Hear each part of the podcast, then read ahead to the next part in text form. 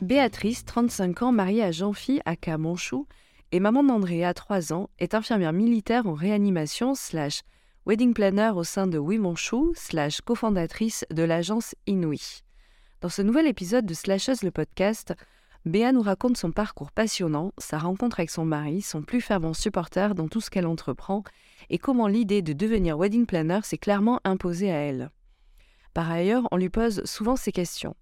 Le métier d'infirmière en réa est prenant et dévorant. Les jours de repos sont faits pour se reposer. Pourquoi ne pas se concentrer juste sur cette activité? Ou bien, tu as deux activités, pourquoi ne pas en choisir qu'une? Ou encore, c'est confortable pour toi d'avoir cette autre activité, c'est facile, t'as pas d'enjeu derrière? Eh bien, les réponses à ces questions sont dans l'épisode. Mais petit spoiler, je crois que c'est une question d'équilibre avant tout pour Béa. Si cet épisode vous plaît et que le podcast vous plaît, n'hésitez pas à laisser un avis et mettre 5 étoiles sur votre plateforme d'écoute favorite. Cela aide tellement pour la découvrabilité du podcast. Merci à vous. Je vous souhaite une très bonne écoute.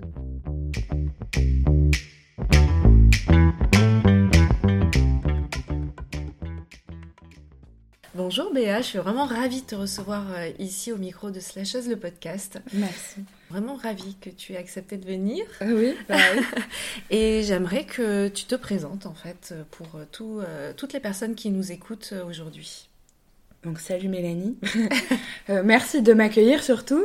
donc moi c'est Béa. Je suis une femme, j'ai 35 ans. Je suis mariée avec Jean-Philippe. Et on a un petit garçon qui s'appelle Andrea qui a 3 ans. Mhm. Et dans la vie, euh, je suis infirmière, je suis wedding planner et je suis cofondatrice d'une agence de communication visuelle. Voilà, rien que ça. eh bien, écoute, je, pense que tu. Ouais, ouais, un petit peu. et je pense que tu vas nous raconter euh, tout ça euh, bah, maintenant. Bah, je suis là pour ça. Je slash. je, je, suis venue slasher. Je pense que tu es sur le bon podcast. On est bien parti. Donc Béa, euh, pour qu'on fasse plus connaissance aussi avec toi et que on arrive à, à tous ces slash, est-ce que euh, tu peux nous euh, repartir un peu en arrière et, et nous raconter quelles études tu as faites, nous raconter un petit peu ton, ton parcours? Oui, bien sûr. Alors j'ai un parcours scolaire classique. Euh, j'ai un bac S. Euh, euh, après, j'ai voulu faire médecine. médecine n'a pas voulu de moi. Merde. non, ça c'est. voilà, le système fac me correspondait pas du tout. Mon cerveau, il est pas monté comme ça. Et du coup, bah, j'ai réussi les concours d'entrée à un institut de formation en soins infirmiers, donc mhm. école d'infirmière. Sur Bordeaux? Sur Bordeaux, ouais, l'IFSI de Pellegrin, du CHU.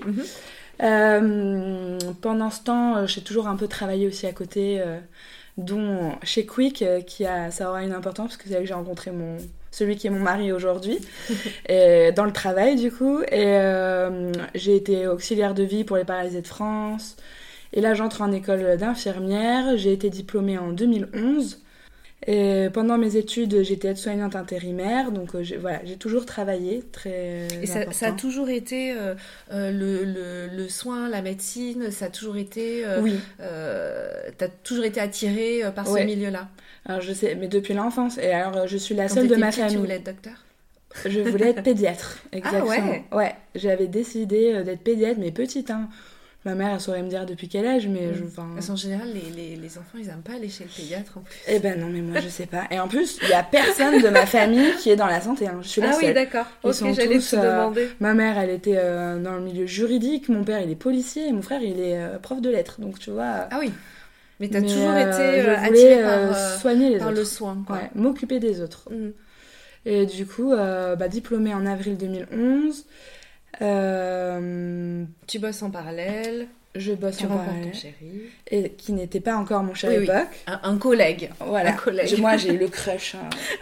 C'était trop drôle. J'avais 18 ans, il en avait 23. Et euh, le crush, quoi. Je le vois le premier jour, je dis, lui, il déchire. lui, il est trop euh, génial. Enfin, même pas que. Bon, il est très beau, moi, mm. enfin, moi je trouve, mais pas que ça en fait. Il, sa personne. Mm-hmm. J'avais toujours envie de travailler sur le même roulement que lui, machin. Et lui faisait ça lui, il faisait ça pour payer. Alors lui, par contre, il faisait ça pour payer ses études.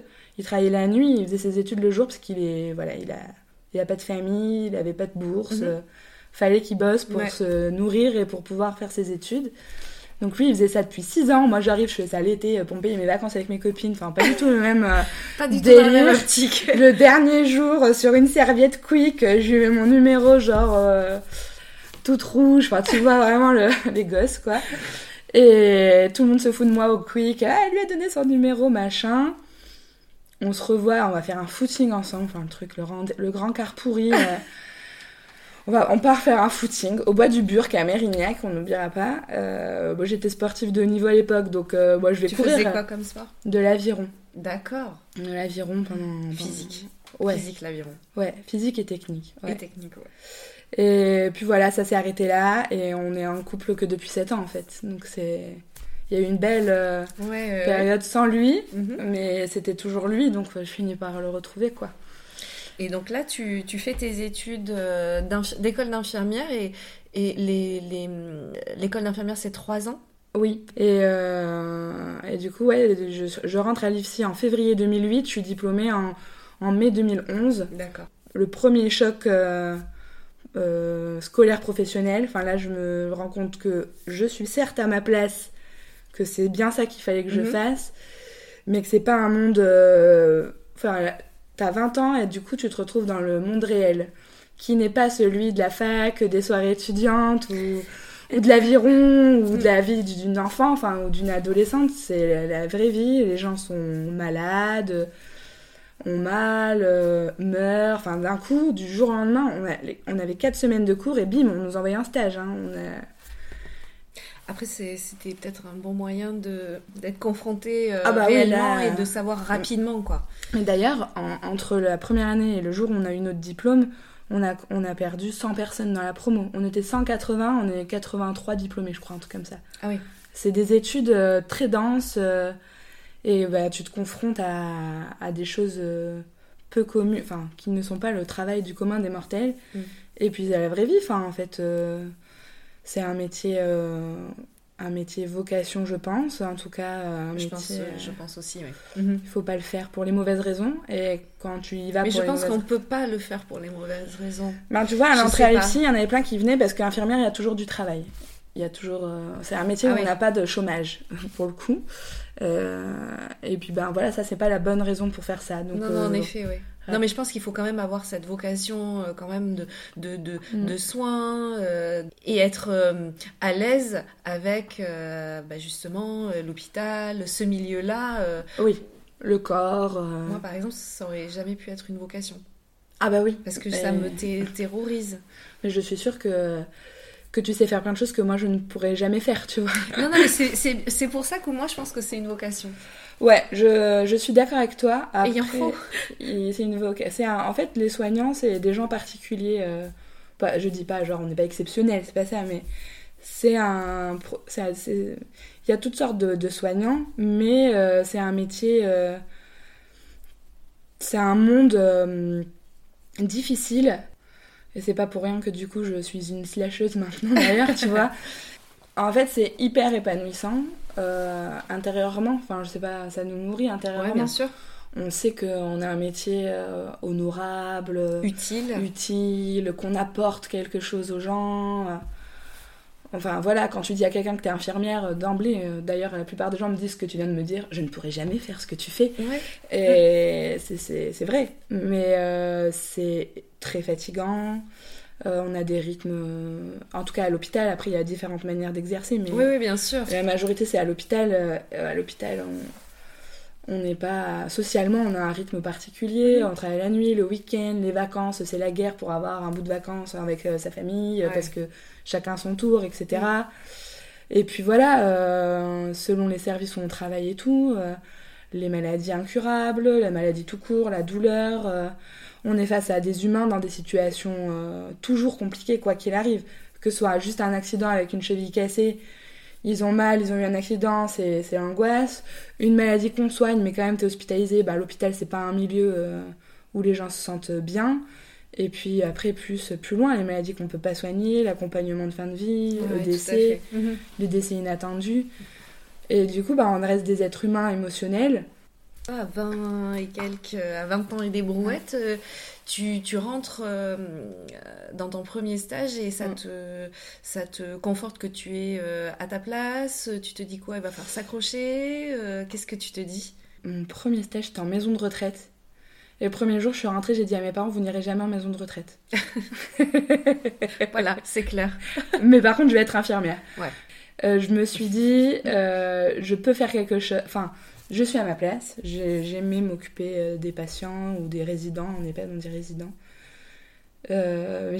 En fait, euh, c'est une phrase de mon mari qui, que je ressors souvent. J'adore mon métier, je déteste ma profession.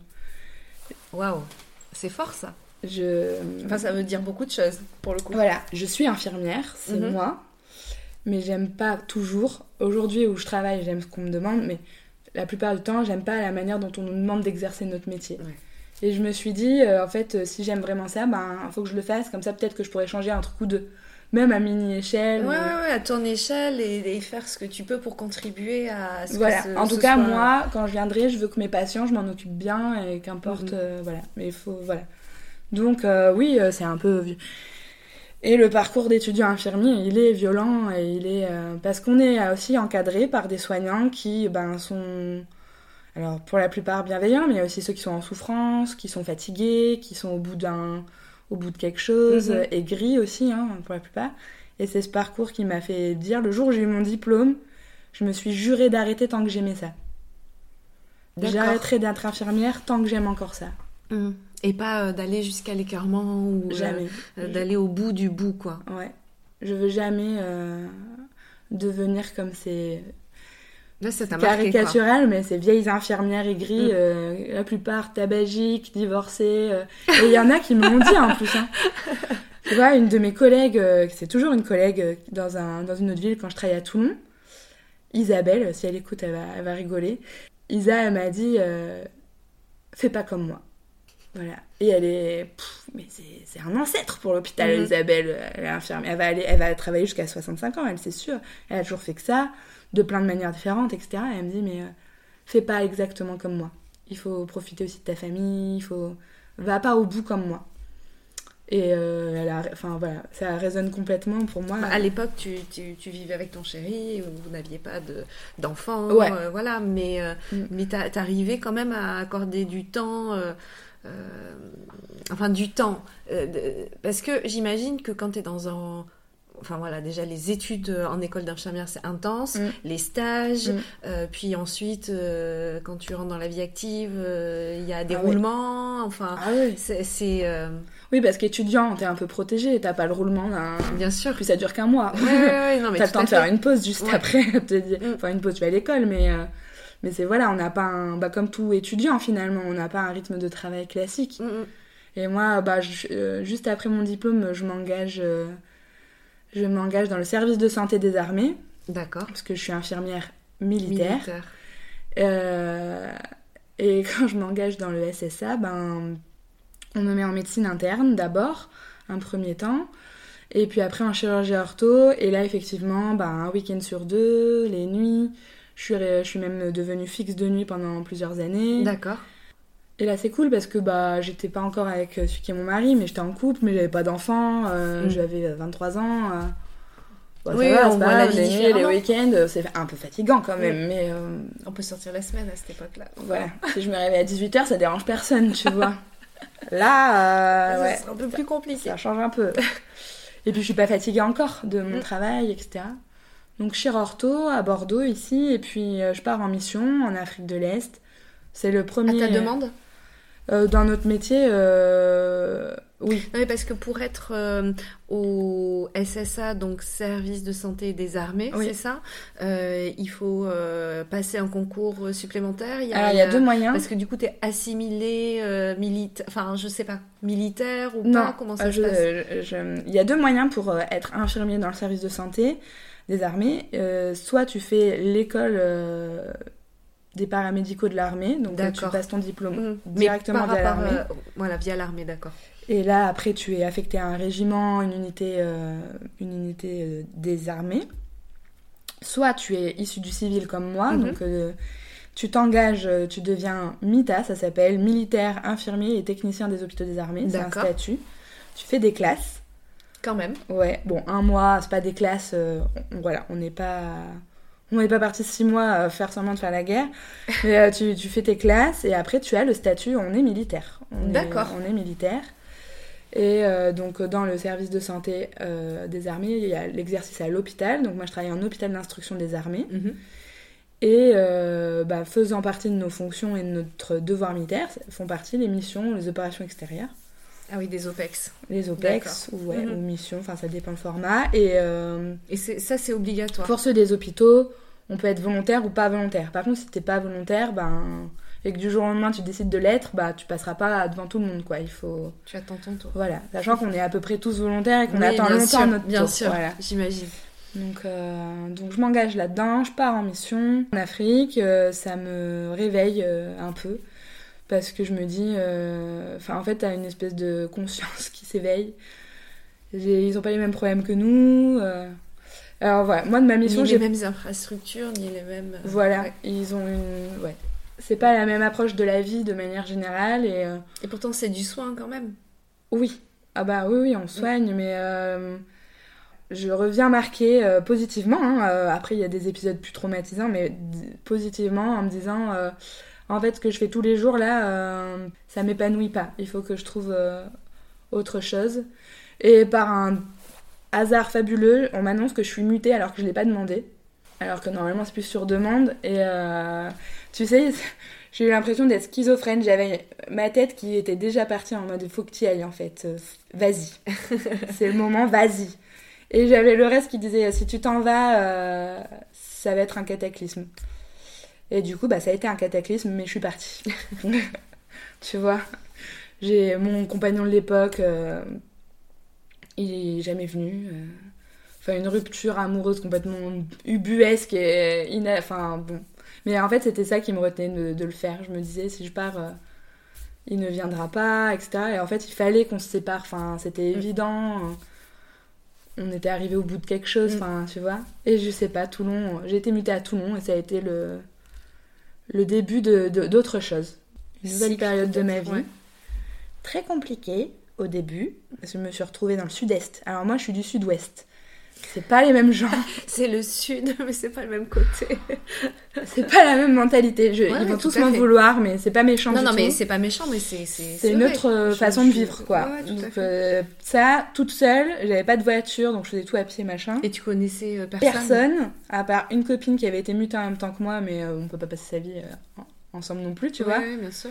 Et là, le challenge absolu, je dis, je veux aller en réa. J'avais jamais fait de réa de ma vie, du tout. Euh, je change tout, je me fais larguer et la meuf elle arrive et elle dit ben quitte à sortir de sa zone de confort. Allons-y gaiement. Allons-y euh, à, fond. Et je me retrouve dans un service de réanimation euh, costaud. Très costaud, ouais. Dans une équipe énorme, on était presque 100, tu vois. Ah oui.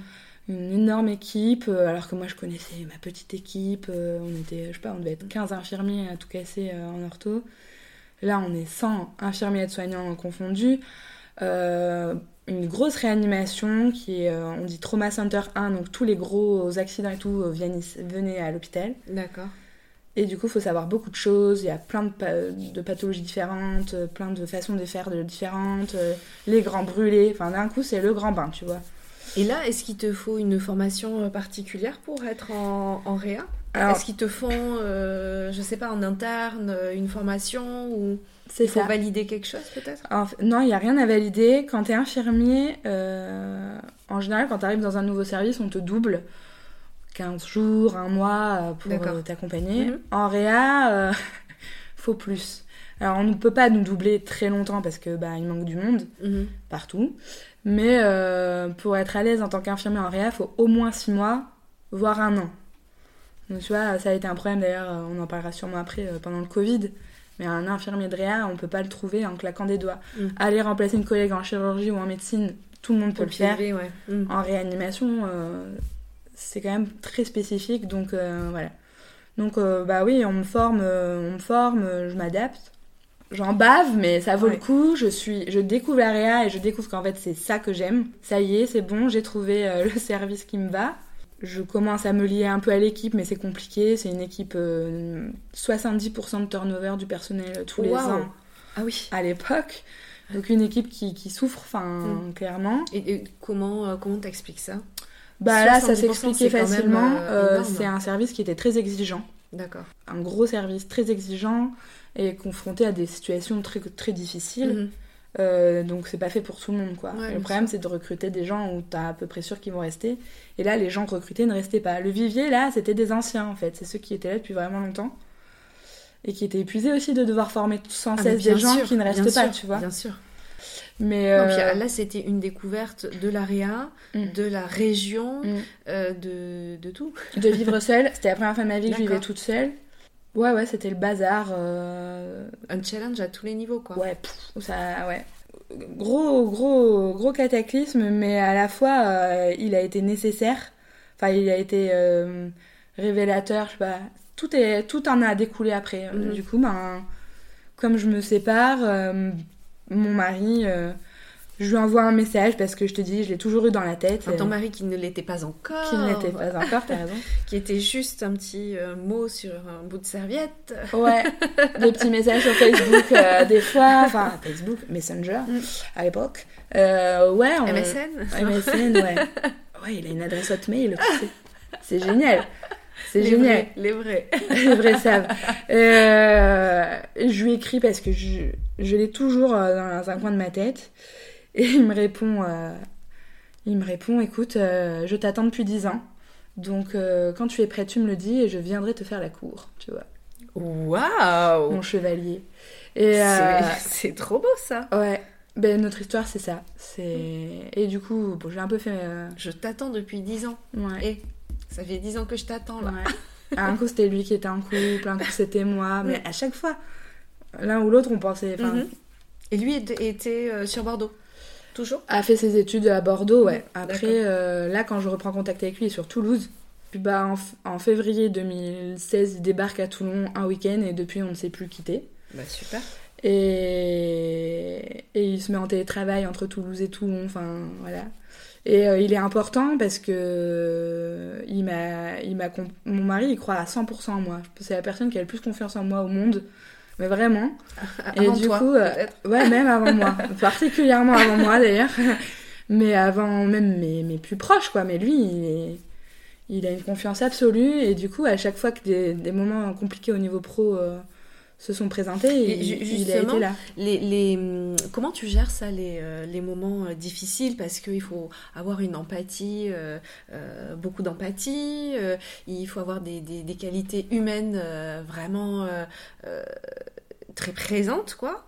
Et, et, comment tu fais pour entre guillemets, euh, laisser. Est-ce que tu laisses déjà, euh, quand tu quand tu t'en vas, est-ce que tu laisses euh, ce qui se passe à l'hôpital à l'hôpital? Est-ce que tu l'emmènes chez toi? Est-ce que tu, tu comment tu gères bah, À l'école, ils t'apprennent à laisser tes problèmes au vestiaire dans un sens ou dans l'autre. Quand tu arrives, tu laisses ta vie privée. Ouais. Et quand tu repars, tu laisses ta vie pro. C'est joli, mais c'est pas possible. Voilà. Bah, ouais, enfin, j'imagine. À un moment, à un moment, au quotidien, on y arrive, hein, parce qu'on n'est pas non plus confronté à tout. Mais après, chaque, euh, chacun a sa manière de... De fonctionner. De drainer ça. De, de, il faut une soupape, en fait. Alors, mhm. chacun sa soupape. Bah, toi, c'est quoi? Alors, moi, euh, ça a été le sport. Mhm. Et puis... Toujours euh, l'aviron? Ou bah, non, le sport Aller courir, prendre la... enfin, me vider la tête en me dépensant physiquement. D'accord. Et puis, et puis, arrivé un moment où ça a été oui, mon chou. et ouais. il n'existe pas pour rien. Donc, oui, mon chou, c'est mon entreprise, je précise, parce que quand je balance oui, mon chou comme ça, on se demande ce que ça veut dire. mais, euh, mais ouais, ouais, à un moment, il, faut, il faut une soupape, ouais. Quand, en tant qu'infirmière, euh, après, c'est un fonctionnement d'équipe, mais quand il y a une situation qui nous heurte trop, on, on change. On dit à, mhm. un, collègue est-ce que tu peux prendre le relais? Je m'occupe de ton patient voilà, quand on a nos limites qu'on sent qu'on atteint, euh, on connaît d'ailleurs un peu les limites de chacun. On sait euh, une telle, les patients psychiatriques par exemple, elle peut pas. Euh, ouais, bien sûr. Bah, c'est important. Le suicide, les machins, enfin il y a des mm. situations clés où on sait que certains collègues on les, on les préserve. Après, oui, il y a des fois. On a une règle à la maison, quand je rentre du travail, s'il y a eu un problème, j'ai 15 minutes. Pas une de plus. À peu près, tu vois, on n'a pas au chrono, mais mon mari me dit Allez, vas-y, t'as 15 minutes, balance, et après on. Ouais, vide. On, vide, on, passe à la vie. vide et après on. Ouais. Après, c'est vraiment une, situation absolument atroce, oui, là, on va parler plus longtemps, mais. Non, mais bien sûr, mais je veux dire, c'est. Et au travail, euh, bah, pas ramener la vie perso, euh, on le fait, mais euh, il y a des matins, on est capable d'arriver en disant écoute, là, ça va pas du tout, donc laisse-moi faire des trucs faciles et... parce que je vais pas y arriver. Quoi. Mm, mais ça, c'est humain. Ben oui, mais, les infirmiers, les, enfin les soignants, on est plutôt humains quand même. Bien sûr. donc ça va. Du coup, on mm. est assez empathique aussi avec nos collègues quand même. Mm. la plupart du temps, du moins. Et donc, Toulon, avec ton chou. C'est ça, mon chou. et vous décidez, euh, vous décidez euh, de rester. Enfin, vous êtes resté longtemps à Toulon Vous êtes. On a euh, fait. Enfin, moi, j'ai fait 4 ans. 4 ans à Toulon. Au bout d'un moment, je passe adjointe au cadre du service où je suis, parce que j'avais pour projet d'être cadre, de passer le concours pour devenir cadre de santé. D'accord. Donc, je suis adjointe au cadre pendant 3 ans de ce service un peu compliqué c'est l'épreuve professionnelle la plus difficile pour moi de tout, euh, de tout, mhm. tout confondu. Je me retrouve euh, dans une situation qui est totalement inconfortable tous les jours euh, pendant trois ans. j'arrive pas à faire comme j'aimerais être, j'arrive pas à être comme je voudrais parce qu'on me, on me contentionne. parce mm. que le management, il faut, il faut savoir prendre sur soi. En fait, ça m'a rendu malade de prendre tout le temps sur moi. Voilà. Mais euh, on peut le comprendre. Hein. C'est incompréhensible. Enfin, je me rends compte. En fait, depuis que je suis infirmière, mes collègues me disent tous il faudrait que tu sois cadre. Parce que je suis quelqu'un d'organisé, que je suis quelqu'un de, leader, que je suis toujours un mhm. peu. Voilà. Et on m'a toujours dit devenez cadre. Et même mes cadres me disaient faut faire cadre. Enfin, vous êtes faite pour ça, tu vois. Et le jour où je deviens adjointe euh, et que je commence à faire la prépa au concours cadre, là je me dis mais pourquoi ils ont cru que je pouvais le faire? Parce que le moule, il était trop étroit. Je me sentais coincée dans plein de prérogatives permanentes. Et puis, puis voilà, puis le travail du cadre, il est invisible. C'est-à-dire que si tu le fais bien, personne s'en rend compte. Le jour où tu t'oublies un truc, euh, là par contre, euh, tout le monde se rappelle que c'était à toi de le faire quand même. Et, euh, et donc en fait, c'est beaucoup moins gratifiant que de s'occuper des gens, en fait. Le soin me manque, ça se passe mal. Enfin, on peut pas dire autre chose, ça se passe mal j'ai clairement ma part de responsabilité dans le fait que ça se passe mal. Ce qui est très difficile pour moi parce que c'est mon premier vrai échec professionnel. C'est-à-dire, je me dis, ok, là, il y a un. Et ça, tu, tu, le vis comme un échec, alors que ça te plaisait pas et, et tu, tu. Enfin, ça te plaisait pas d'accéder euh, au poste de cadre où tu voyais que, mm. que tout euh, ne matchait pas avec toi et tu le vis comme un échec à ce moment-là. Ouais, ça s'est mal passé. J'ai, avec euh, ma cadre, ça se passait mal ça c'était douloureux quoi. D'accord. Et à ce moment-là, la porte, euh, la, soupape de décompression, c'est le sport? à ce moment-là, ouais, c'est d'autres euh, activités où tu commences à voilà à penser. Bah, je me marie. Pensé à changer de métier? Non, là au début de ça non. D'accord. Mais je me marie au milieu de tout ça, donc j'organise mon mariage. c'est le premier première étape en fait, c'est que on est à Toulon, on se marie à Bordeaux. En... Il me demande en mariage. Euh, le 26 juin, le 14 juillet, le mariage est organisé. Wow, rapide, efficace. Voilà. Et les prestats me disent, euh, les prestataires de notre mariage, ils me disent, vous êtes une ouf. c'est génial et tout. Euh, on organise notre mariage vraiment à la cool, on adore ça, on le fait ensemble. T'avais déjà organisé des événements ou, Oui, bah j'ai toujours été un peu ouais dans les assos étudiantes euh, mhm. même euh, chez moi euh, moi dans ma famille on fait on fait la fête voilà c'est l'anniversaire de quelqu'un on fait une grosse fête il y a 50 personnes enfin voilà chez moi on aime fêter les choses positives mhm. donc du coup bah j'ai ça oui j'aime ça et je suis quelqu'un de voilà je suis organisée machin donc ça finit toujours pas puis je suis hyper engagée donc quand je vois qu'il y a une idée qui germe mais que ça avance pas bah je vais y aller moi je vais dire allez c'est bon on le fait et puis je me lance euh, et, voilà, tu me dis, je, te demande en mariage, je te, je te réponds oui, mon chou. Bah. Bah voilà, allez. C'est bon, le mariage il est prêt, on peut y aller. Quoi. Tac, tac, tac, on déroule. C'est vraiment ça. Et le jour du mariage, le traiteur, il vient me voir, il me dit, mais. Euh, vous êtes la mariée la plus sereine que j'ai jamais rencontrée. Euh, votre mari, c'est pareil. c'est un bonheur de faire votre mariage. Enfin, on, on leur a jamais pris la tête puisque tout était carré et que tout Et était clair. ça, ça représentait pas une charge mentale de ouf pour toi? C'était ma soupape. Organiser mon mariage, c'était ma soupape. Ok. Je plante tout, euh, enfin, je, je, je fais la, la prépa 4, je passe une, une sélection interne pour être présentée au concours 4 qui. on- je ne l'ai pas, je n'obtiens pas cette sélection. Et on me dit, bah faut retenter, j'avais que 29 ans, vous êtes trop jeune de toute façon, manque de maturité, l'oral c'est c'est ce qui ressort de l'oral, un manque de maturité professionnelle. Et voilà, libre interprétation du jury, il n'y a aucun problème, je l'ai pas. Et on me dit, faut. d'accord avec ça, toi? Bah moi je me suis pas sentie immature, mais peut-être que c'est immature de, de, De se- se de sentir- ne pas se sentir tu vois, de se sentir mature alors que tu l'es pas. Ouais. C'est des professionnels, euh, ils en ont vu plein. Mais euh, t'étais déçue, quoi. En fait, déçue c'était exactement ce qu'il me fallait. C'est-à-dire que, ben voilà, j'étais sûre que, tu vois, c'est une espèce de... Je savais que ça se finirait comme ça de toute façon. Euh, euh, voilà, c'est pas ma faute. Évidemment que c'est pas ta faute, non, tu vois. bien sûr. Et euh, on me dit, il faut renchaîner, Béatrice, faut refaire la prépa. Je dis, non, stop, là, je me marie l'année prochaine, j'ai mon mariage, j'aurai pas la tête à ça. Et ça, c'est mon excuse, en fait, euh, pour Ouais. dire, euh, on arrête là. Pour l'instant, je reviendrai plus tard, je suis jamais retournée. et, et le mariage, et c'est ma soupape, je m'éclate. euh, je commence à prendre un peu de distance avec ce qui se passe au travail euh, mal. Et on décide de demander notre mutation. Tout ça en même temps. À Bordeaux? Rentrer à, dans la- dans- Mhm. à Bordeaux. Ça commence à germer, euh, on se dit, il faut qu'on rentre. euh, Et là, on est en quelle prépare. année? On est en 2018. Et on se marie en juin 2018, le 23 juin. Et là, euh, cataclysme suivant.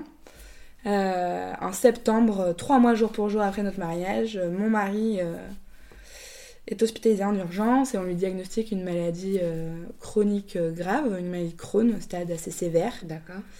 Et là, euh, mon cerveau dit stop. Mon cerveau dit ok, en fait, ton travail c'est de s'occuper de gens malades, et là maintenant il y a aussi la maladie à la maison. Il y a un truc qui se passe dans ma tête qui dit tu vas pas pouvoir faire tout, tu vois. Et la priorité absolue étant mon mari. Je me dis il faut que je trouve une solution parce que là je vais pas y arriver quoi. Euh, c'est un, un- un, truc- c'est- un tsunami qui débarque, tu vois. Mhm.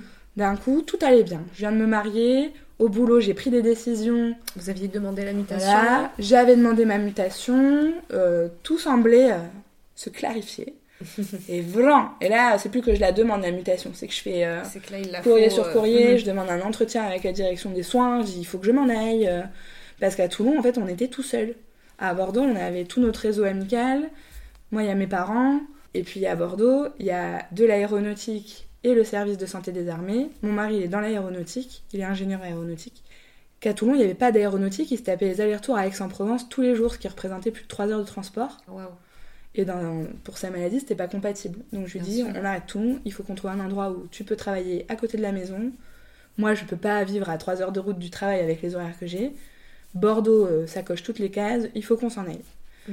Et voilà, et je psychosomatise, j'arrête pas d'être en arrêt, j'ai plein de petites maladies. euh, Que, que, qui, qui n'était pas, qui ne t'arrivait pas avant. Voilà, tu sais, d'un coup, ouais, il est malade, il faut que je sois malade. Et en plus, c'est pratique, tu vois. Le pauvre, il est déjà lui malade, et moi, j'arrive, j'ai des bobos partout.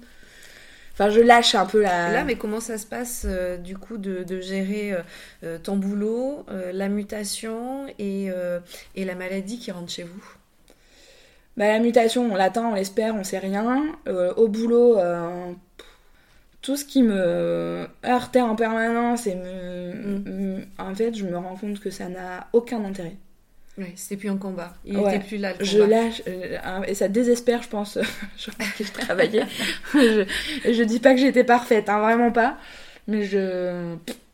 Ça ne m'intéresse plus.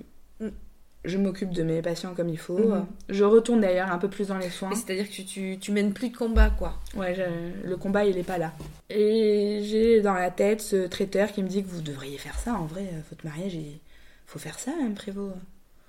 Oui, oui. Ouais, ouais, ouais. Alors, je, sur Instagram, je regarde un peu le monde du plein mariage, des organisateurs d'événements, qu'est-ce que c'est, tout ça. Toi, t'avais toujours voulu te marier? Oui. Quand t'étais petite, c'était un rêve. Euh, Enfin, c'était un rêve, ça faisait partie de- des, des choses Ouais, auxquelles c'est même t'aspirais. ouais, c'est, Oui, c'était comme ça, c'est même pas une question, c'est d'accord. même ok. pas un rêve, tu vois, c'est, C'est c'est la c'est comme vie. ça. Quand je me suis mis avec mon mari, la première chose que je lui ai dit, je te préviens, par contre, je veux me marier, je veux des enfants. Mm. Donc, euh, on, est, on est vieux. J'ai 27 ans, tu vois. on est vieux, donc euh, là, faut que le projet soit clair parce que les enfants, je vais pas attendre 10 ans, voilà. Donc, est-ce que t'es ok, Il a dit oui, je suis ok. Bon, c'est bon, on peut se marier, pas de souci. mais, très bien, mais tu vois, ça y est, c'est prêt. voilà. Il a demandé, j'ai dit oui, mon chou, tout de suite. Et puis, hum, et puis ça me trotte dans la tête, je me renseigne sur un stage, je commence à, à créer un on est, compte. On est en 2018, On est fin, on est l'hiver 2018, ouais. L'hiver 2018, Jean-Phi est malade, euh, on est dans le tourbillon de tout ça, et, mon cerveau il dit, viens, viens va t'amuser avec autre chose. Mm. Du coup, ben oui, mon chou. Mais en, en, te disant, je vais vers autre chose, est-ce que je vais lâcher ce que je fais Ou mm. là, tu étais dans l'optique de lâcher ce que tu là, fais Là, j'étais dans euh, l'optique de me dire, euh, je... d'abord, je vais expérimenter, je vais voir ce que c'est, euh, ce que ça peut donner, si ça peut marcher. Tu, tu avais un réseau, enfin, tu connaissais du monde? Bah là, je me mets à faire ça, à faire un réseau à Bordeaux. Je vis à Toulon, j'ai pas ma mutation, mais je décrète que quoi qu'il arrive, ce sera, ce sera à Bordeaux. voilà. Donc je voilà, je commence à regarder euh, les, les... Bah, ce qui se fait quoi, ce, qui, se passe, euh. voilà, comment ça marche, mm. qu'est-ce qu'ils font, où ils vont, et euh, les photographes. Je, beaucoup, je m'inspire des photographes, j'aime l'image, etc. Mm-hmm. Et je ne sais pas pourquoi, je, ne m'explique pas comment on en est arrivé là. Un jour ça sonne, bonjour. je suis entrepreneur. Elle avait créé une, une, plateforme style Etsy à la française, donc que des créateurs français machin. J'ai besoin de quelqu'un pour m'organiser mon premier showroom de créateurs. Ni une ni deux, d'accord. Mais parce que là, tu avais créé un compte Insta. Juste, euh, j'avais un compte Instagram et que je mettais des inspirations. Je partageais euh, ce qui m'inspirait. J'avais aucune image à moi parce que, bah, rien.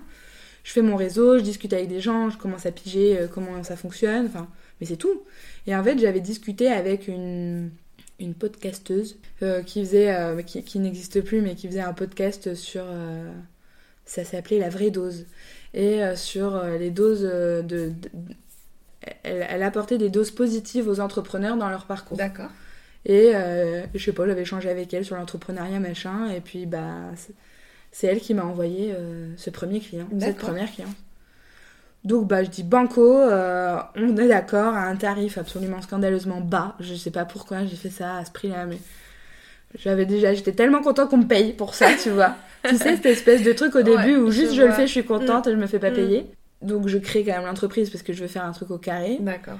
Donc janvier 2019, euh, entreprise euh, créée. Tu mets un pied. Euh, fin janvier 2019, ma cadre m'annonce que ma mutation est acceptée. Waouh. Deux semaines après, on dit à Jean-Phi, ok, on vous renvoie à Bordeaux, pas de souci. Tout se, à la maison. Tout se décante.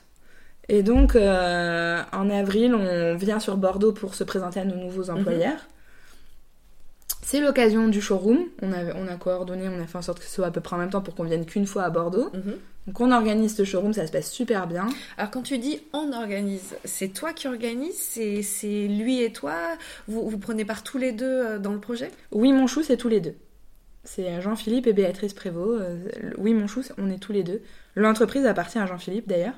C'est à lui, c'est lui le PDG de cette auto-entreprise. mais euh, D'accord, mais parce que tu dis on quand tu parles de Oui Mon Chou, donc on c'est bien, tous les euh, bien tous les deux quoi. Tout le temps. D'accord. Toujours tous les deux. oui, quand vous vous adressez à Oui Mon Chou, vous avez un duo quoi. D'accord.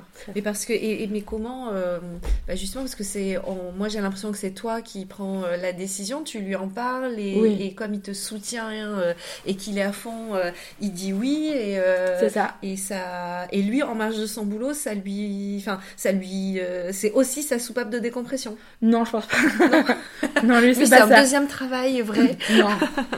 Lui oui, mon chou, l'identité, la, personnalité de Oui, mon chou, c'est moi plutôt. C'est mhm. vraiment, c'est mon projet, c'est vrai.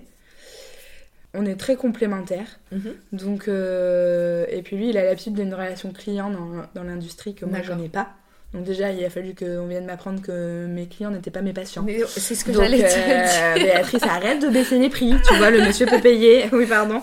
Oui, mais le pauvre, arrête avec ça. Oui, pardon, pardon. Mm, mm. Et puis, euh, je suis très enveloppante, maternante avec mm. mes clients. Bon, des fois, il dit, euh, calme-toi quand même, n'en fais pas trop. Ouais, mais bon, après, ça, c'est ta personnalité. Et c'est aussi peut-être pour ça que, que les clients, maintenant, te choisissent, te connaissent. Et, oui. Et c'est ce qui Mais il faut pas que ça ait un coût. Non, bien sûr. Tu vois Parce que moi, je sais pas faire la demi-mesure.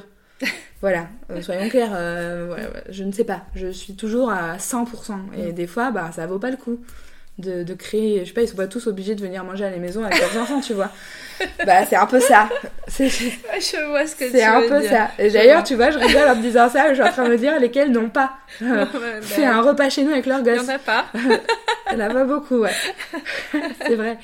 Bon, c'est sûr, c'est ma manière d'être, mais des fois, c'est pas besoin, tu vois. Oui, pas... je vois ce que tu veux dire, mais après, ça fait partie euh, du, du, package. du package, et on a bien compris que tu étais quelqu'un d'entier. Donc, euh. Oui, ça va, oui, oui. Mm. Oui j'ai travaillé là-dessus. On n'est pas obligé de tous partir en vacances et tout ensemble, voilà. Non, ouais, mais, voilà. Euh, mais c'est. Non, mais. En fait, c'est naturel, on sent vraiment ça, quoi. Oui, ça, oui, naturel, c'est. C'est pas juste pour créer plus de liens, non, c'est naturel, venez. Euh, enfin, oui, c'est complètement ça. Je suis très euh, spontanée, naturelle, mais j'ai mes idées, quoi. Je. Mm-hmm. ce qui compte, c'est que ça soit dans le respect de mes valeurs. Du moment que mes valeurs sont respectées, respectées je, je suis à fond, quoi. Mais la seule chose qui peut me mettre en colère, c'est que tu ailles à l'encontre de mon éthique ou de mes valeurs. Au travail, à l'hôpital, ils le savent. Ça va être les seules situations où je vais me mettre, je vais me fâcher, je vais me mettre en colère, je, je vais manifester mon mécontentement de manière plutôt bruyante.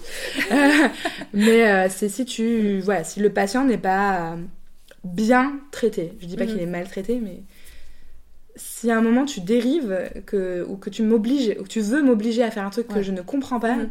là il y aura un mur. Mais le reste du temps, c'est toujours euh, bonne humeur et toujours euh, très investi, tu vois. Mhm. Et bah oui, mon chou, c'est pareil. C'est-à-dire que Jean-Philippe, il m'a appris à mettre des limites. Donc, à poser mon téléphone le soir, à, pas passer ma vie sur les réseaux ou à répondre aux mails de mes clients à 2h du matin, ça n'a aucun sens. Enfin, à un moment, faut aussi. Voilà. Oui, mais bon, comme tu fais ça en marge euh, de ton travail d'infirmière et de, de ton roulement, j'imagine. Tu fais mm. aussi ça quand tu peux. oui, alors après, mon roulement il est en 12 heures. Donc euh, je travaille pas tous les jours de la semaine. Donc effectivement, il y a des jours off. Alors dans les jours off, il faut il faut quand même s'occuper de la maison, mm. de la vie de famille, etc. C'est quoi un jour off euh, Un jour off de l'hôpital. Off de l'hôpital, voilà. Et puis il faut aussi, euh, bah, j'ai un petit garçon qui a 3 ans maintenant, donc il va aller à l'école, mais jusque-là il n'allait pas à l'école. Mais ça, je, bon, je suis organisée, donc j'ai trouvé ma manière d'être. Mais Jean-Philippe, oui, dans le duo, et c'est ça qui apporte. Et surtout, surtout, il est très manuel. Et moi, j'ai des idées, et lui, il sait les faire. Génial. Tu ah vois, une vraie complémentarité. J'imagine euh. un décor. Mhm. Moi, tu me fais faire le décor, ça ressemble à rien. Enfin, faut pas zoomer, quoi. C'est-à-dire. Non, mais t'as les idées et lui a les mains pour euh, réaliser et mettre en scène derrière. Et ça, c'est super. Ça, c'est vraiment une force. Voilà. Donc, c'est oui, mon chou, c'est pour ça que c'est nous, quoi. Je peux pas être. Euh, je peux pas être Parce que, voilà, je, t'entends dire euh, on ou nous, et je me dis, euh, d'accord. Il est, c'est pour ça que j'ai un peu parlé de comment s'est rencontré, etc. Parce que il est important dans ma vie professionnelle et dans mon côté slasheuse, il est. Oh, il, est, essentiel. à la base aussi de, de tout ça, quoi. Ouais. Oui, parce que quand je crée Oui mon chou, alors déjà, personne ne comprend. C'est-à-dire, mais attends, ton mari est malade, tu travailles en réa, qu'est-ce que tu viens te rajouter euh, ce truc-là euh, Concentre-toi sur. Euh, ça, on me le dit très souvent, concentre-toi, concentre-toi. Mais j'ai besoin en fait. Je, je suis pas déconcentrée. J'ai. Ah bah. J'ai besoin. En fait, je pense que ça n'a rien à voir avec la concentration. Voilà. Dans tous les cas. J'ai besoin. Et c'est ma manière. Et tu sais, j'ai réalisé vraiment longtemps après que oui, mon chou était né à ce moment-là. J'ai pas. Sur le moment, je l'ai pas fait exprès.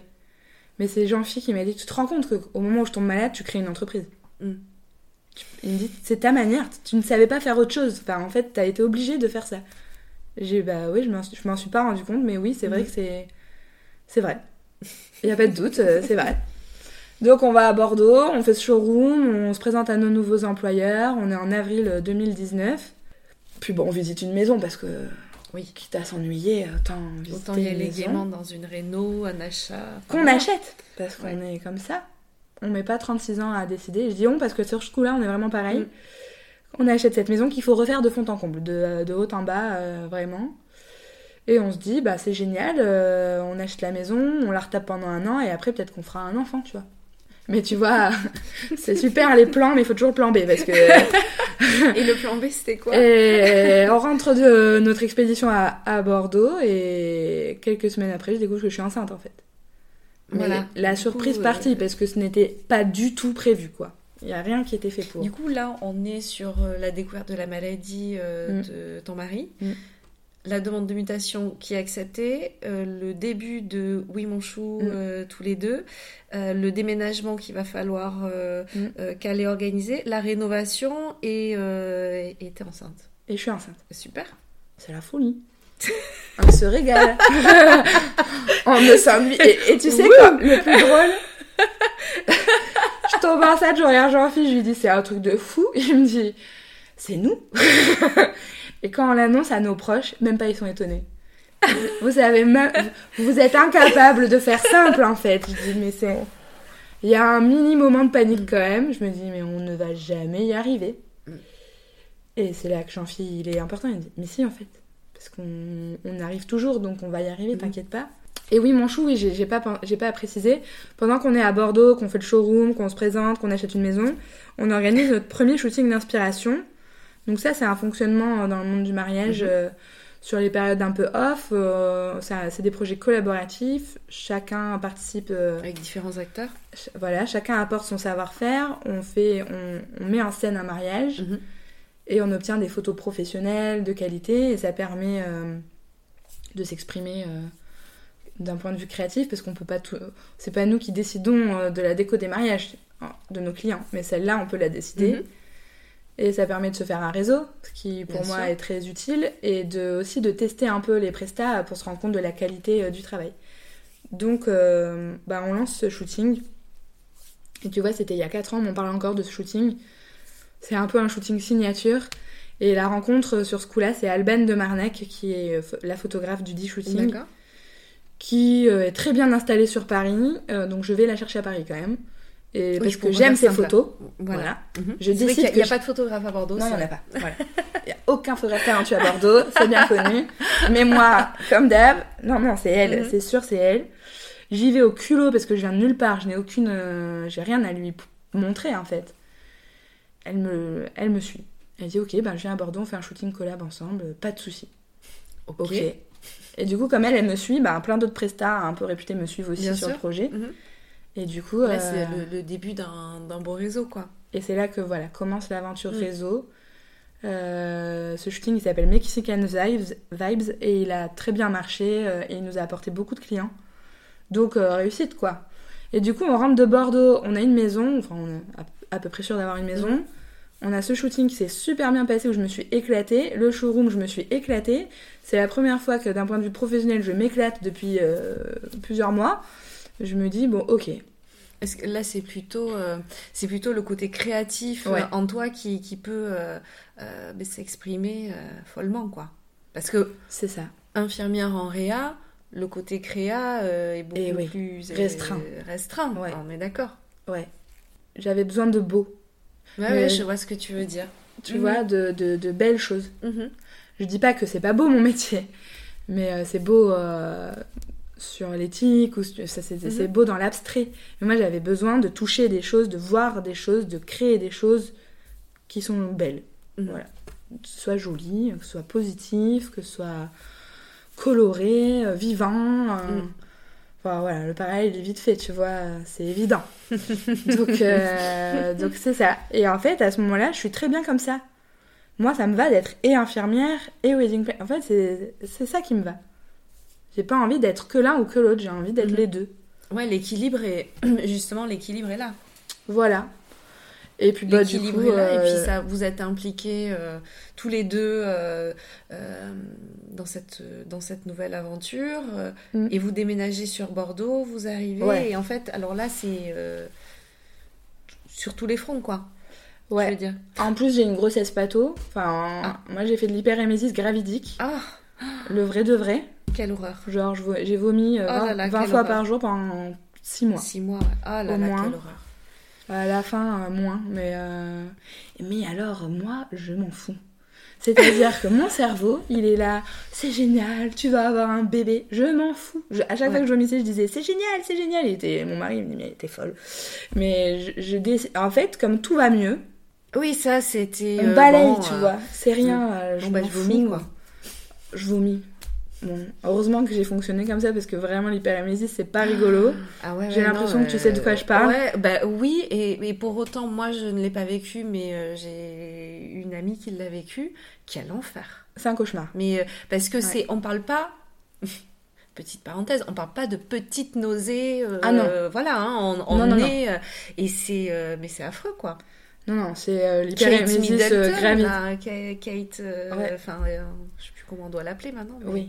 Kate Bah, d'Angleterre. Elle, oui. Euh, je veux dire, c'est elle qui, dont on connaît, enfin, dans, voilà, les grossesses ont été publiques, mais je veux dire, c'est, c'est quand même un truc, euh, Oui, euh, c'est affreux, quoi. c'est compliqué. Eh ben c'est pas grave. On est, on est muté, on arrive à Bordeaux. Bizarrement, quand on arrive à Bordeaux, j'ai moins de symptômes quand même. Je suis moins malade. C'est étrange. Ah, hein. voilà. Ah ouais, ouais. Alors dans le genre. C'est toujours présent, mais moins, moins intense, Ouais. peut-être? Sous, ouais.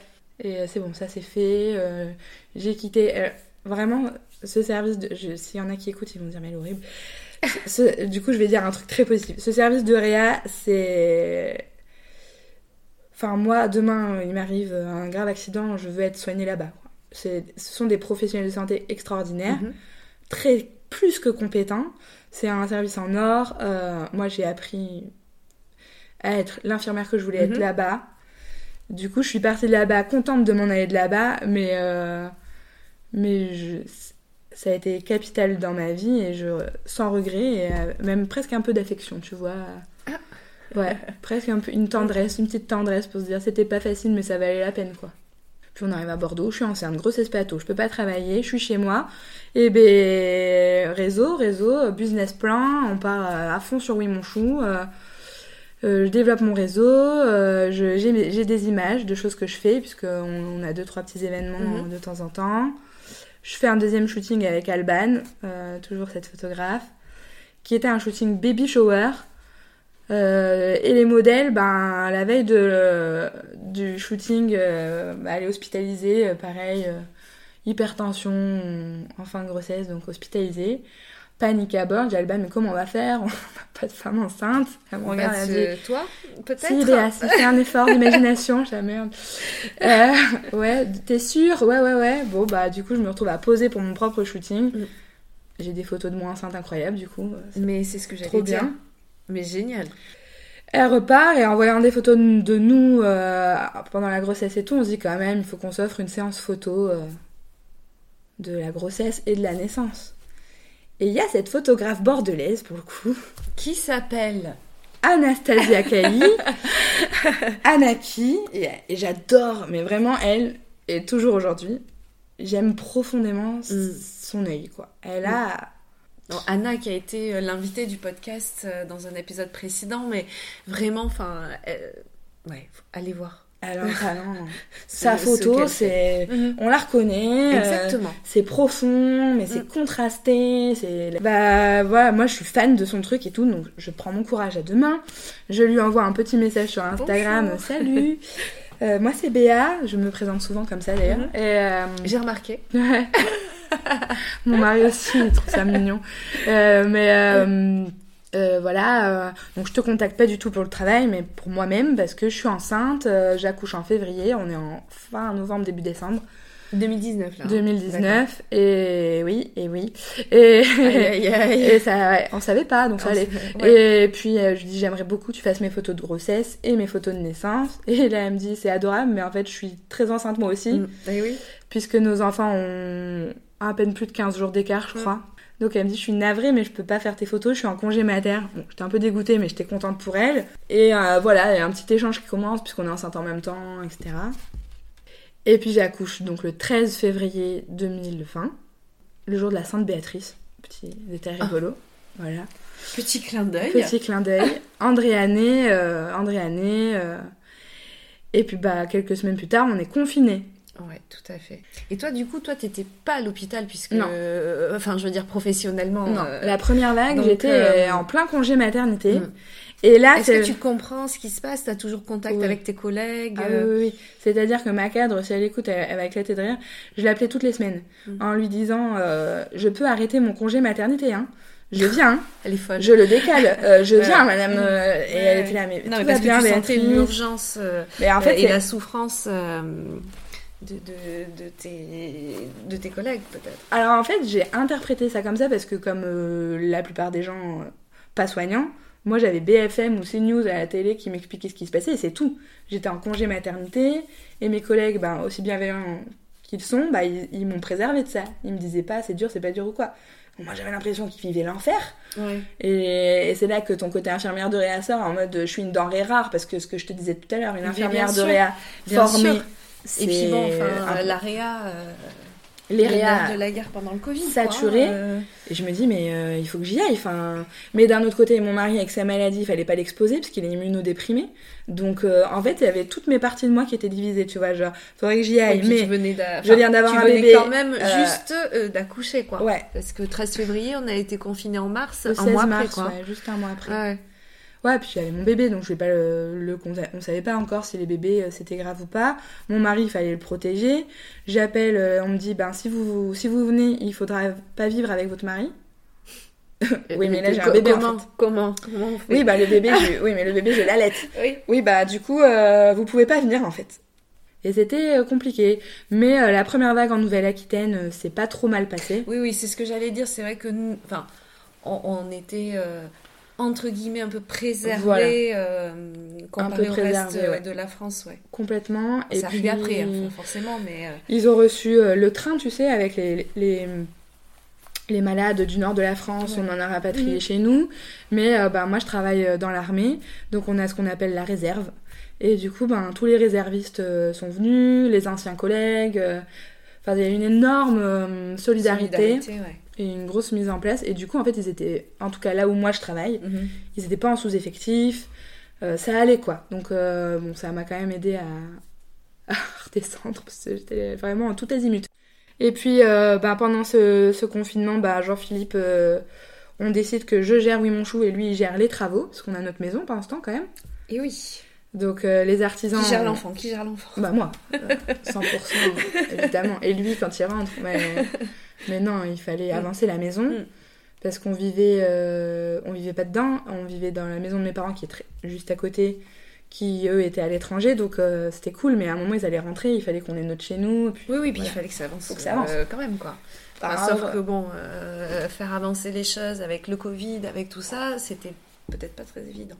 Ouais. Et par rapport du coup à ton activité, l'incidence, enfin je veux dire ton activité d'infirmière, mais ton activité pour Oui Mon Chou, ah, parce que là, tout s'arrête, là. Bah, l'incidence. Euh... T'avais des choses de prévues J'avais euh, des mariages prévus, ouais. Euh, pas beaucoup parce que je savais que j'accouchais euh, en, en, février, donc j'avais mhm. fait en sorte de, de m'organiser. Mhm. Mais n'avais juste 30 de prévus pour mes non, Non, jamais. oh là là, impossible. Même, même, même pas en rêve. Ouais, Ce serait pas du rêve. Je ne m'infligerai jamais ça. Ah non, mais je comprends. non, mais j'avais.